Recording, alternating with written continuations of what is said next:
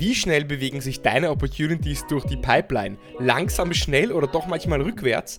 Weißt du überhaupt, wo deine Opportunities stehen? Hast du ein System? Wenn nicht, dann verrate ich dir heute drei Fragen, mit denen du deinen Opportunities einen Schubs Richtung Closing verpasst.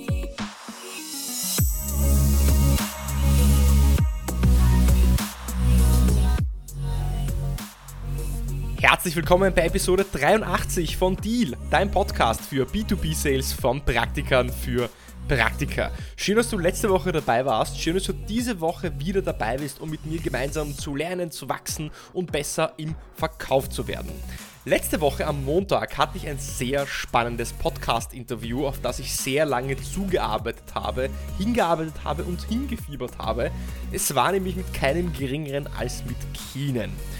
Wer Keenan nicht kennt, Keenan ist der Nummer 1 Bestseller-Autor vom Buch Gap Selling und wir haben 40 Minuten gesprochen über, was die wichtigsten Fragen im Verkauf sind, wie man Sales-Prozesse qualifiziert und und und. Freue dich also auf nächste Woche, da kommt die Episode live, Episode 84 wird es dann sein und äh, ich bin schon gespannt, was du sagen wirst nach Mike Weinberg die Episode 76 war das, glaube ich, mit Mike Weinberg, ist das der zweite große Gast, den ich habe, ein weltbekannter Sales- ja, Star kann man sagen.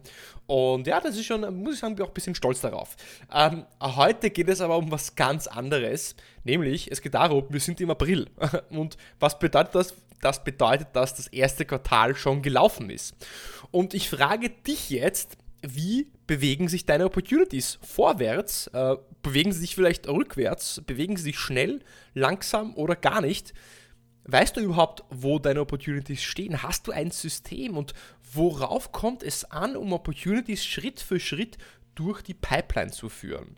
Und wenn auch du Inspiration gebrauchen kannst, wie du deinen Opportunities einen Schubs in Richtung Closing verpassen kannst, dann wird dich diese Episode sehr interessieren. Denn die Vorhersehbarkeit deiner Deals als B2B-Seller ist eine Herausforderung.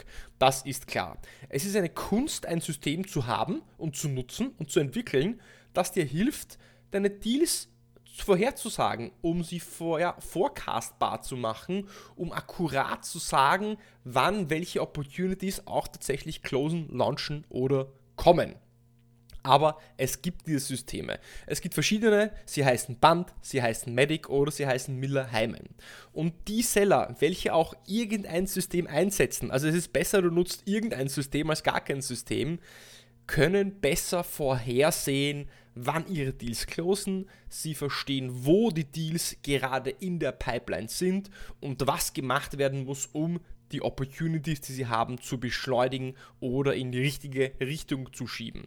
Und alle Qualifizierungssysteme haben eines gemeinsam. Sie fokussieren sich auf drei Bereiche, die sie näher beleuchten möchten.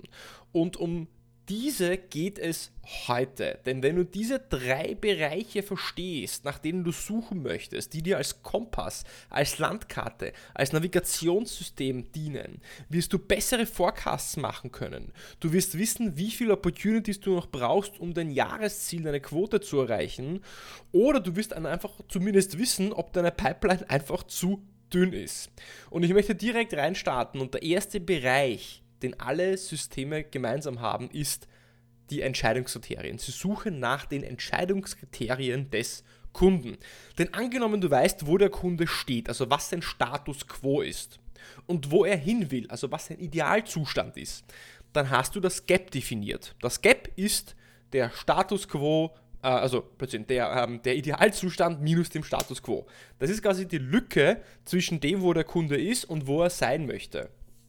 Und diese Lücke füllst du jetzt mit deiner Lösung. Jetzt ist aber die Frage, wie will der Kunde da hinkommen und wie beurteilt er, welcher Weg, also welche Lösung für ihn die geeignete ist? Also was sind die Entscheidungskriterien, ähm, die Informationen und die Details, welche der Kunde nutzen wird, um zu entscheiden, welche Lösung für ihn auch die beste ist? Also wie entscheidet er, welche Lösung er tatsächlich dann auch einsetzen wird, die er dann auch einkauft?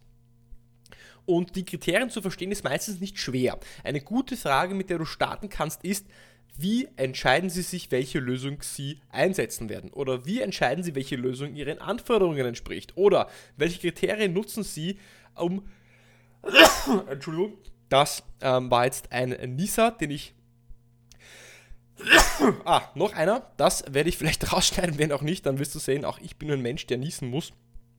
Dritte, die dritte Frage war, welche Kriterien sind Ihnen bei der Auswahl besonders wichtig?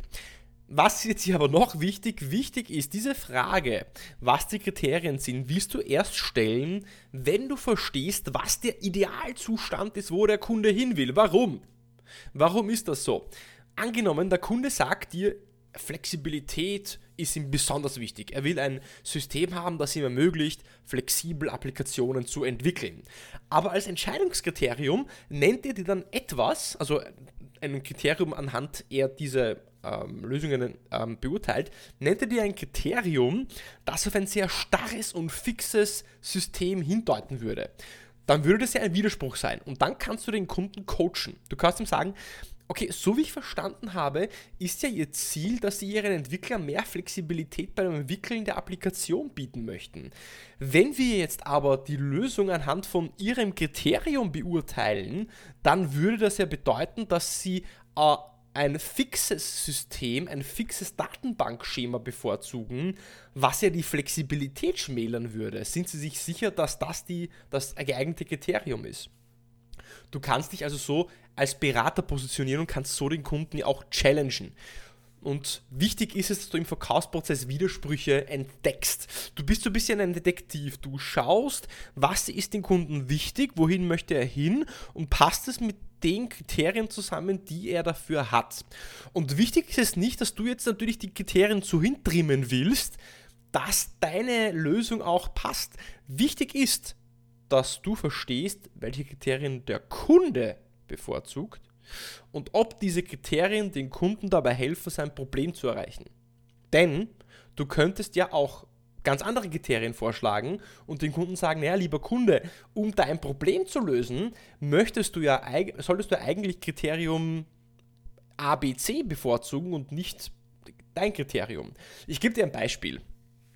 Wenn du nach Kriterien fragst, dann werden dir die meisten Kunden drei Kriterien sagen. Sie werden sagen, mir ist wichtig der Preis, mir ist wichtig, wie schnell sie die Lösung implementieren können und mir ist wichtig, ob sie bereits Referenzen in dem Bereich haben. Weder Preis noch die Schnelligkeit der Implementierung noch Referenzen sagen irgendetwas darüber aus, ob du in der Lage bist, das Problem zu lösen.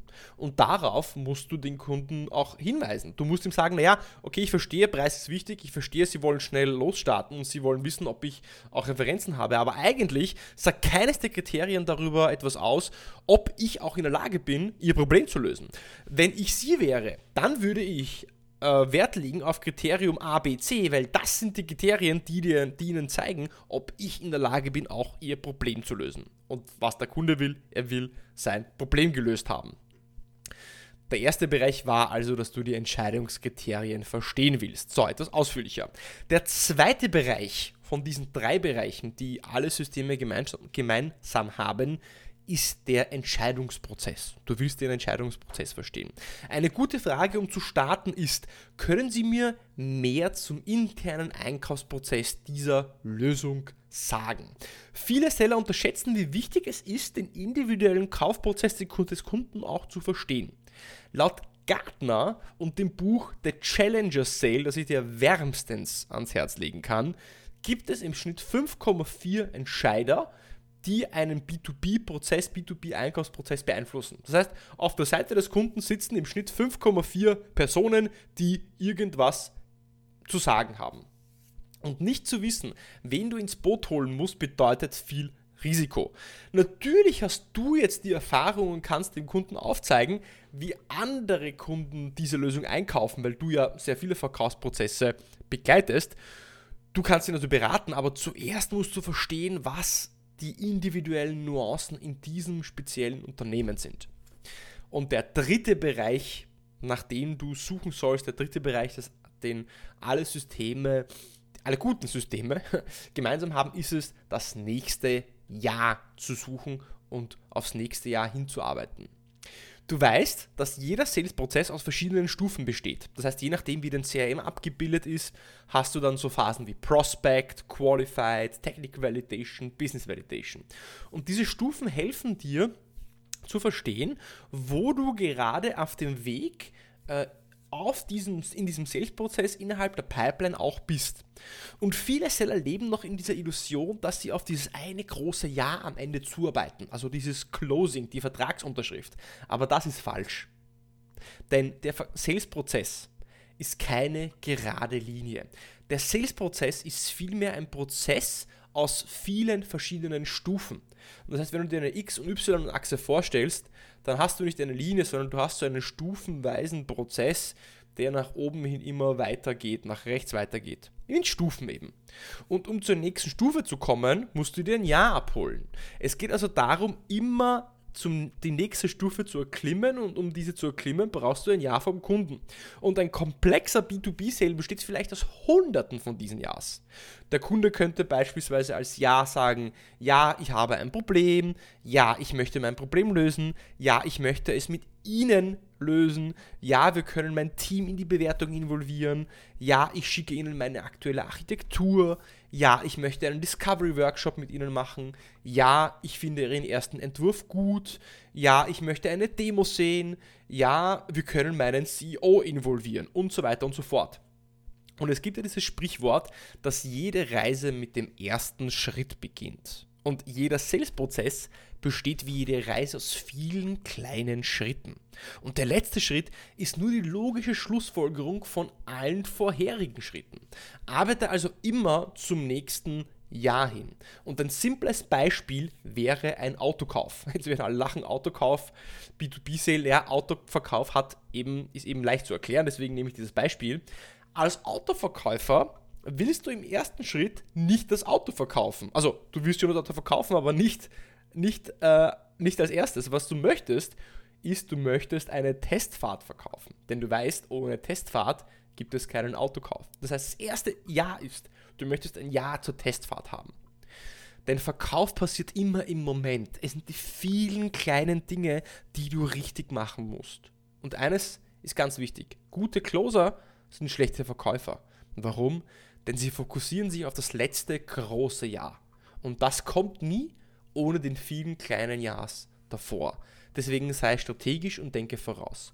Und zum Abschluss möchte ich dir noch einen Gedanken mitgeben. Denn wenn du am richtigen Weg bist mit deinem Kunden, dann wird der Kunde genauso viel in den Prozess investieren wie du. Und je weiter du in der Pipeline voranschreitest, desto höher wird das Commitment für dich als Verkäufer, aber auch für den Kunden sein.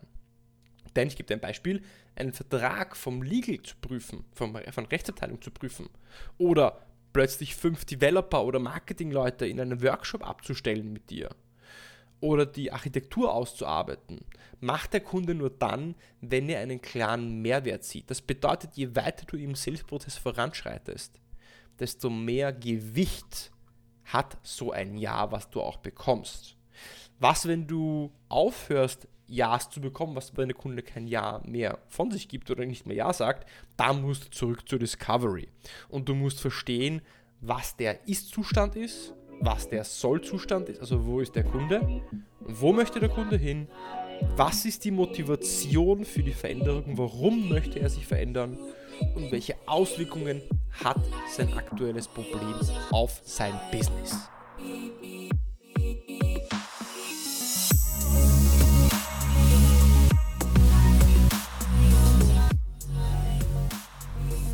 Die drei Bereiche, nach denen du suchen möchtest, die drei Bereiche, die wichtig sind, um deine Opportunities zu beschleunigen, sind Punkt 1, du willst die Entscheidungskriterien wissen. Punkt 2, du möchtest den Entscheidungsprozess verstehen. Und Punkt 3, du arbeitest immer aufs nächste kleine Ja zu hinzu. Du weißt, was ich meine. Wenn dir diese Episode gefallen hat, dann bitte ich dich, hinterlasse mir doch bitte eine Bewertung auf Apple Podcasts, hinterlasse mir eine Bewertung auf Spotify, wenn du mich auf Spotify hörst und schreib mir doch ein, zwei Zeilen, eine kurze, knackige Bewertung. Das würde mir am allermeisten helfen. Nächste Woche, wie gesagt, kommt das Podcast-Interview mit Keenan ähm, raus. Das heißt, nächste Woche Mittwoch, freue dich darauf. Ganz groß und rot im Kalender markieren. Und ich wünsche dir eine erfolgreiche Woche. Genieße die Sonne. Ich hoffe, sie kommt wieder. Und bis zur nächsten Woche beim Deal Podcast.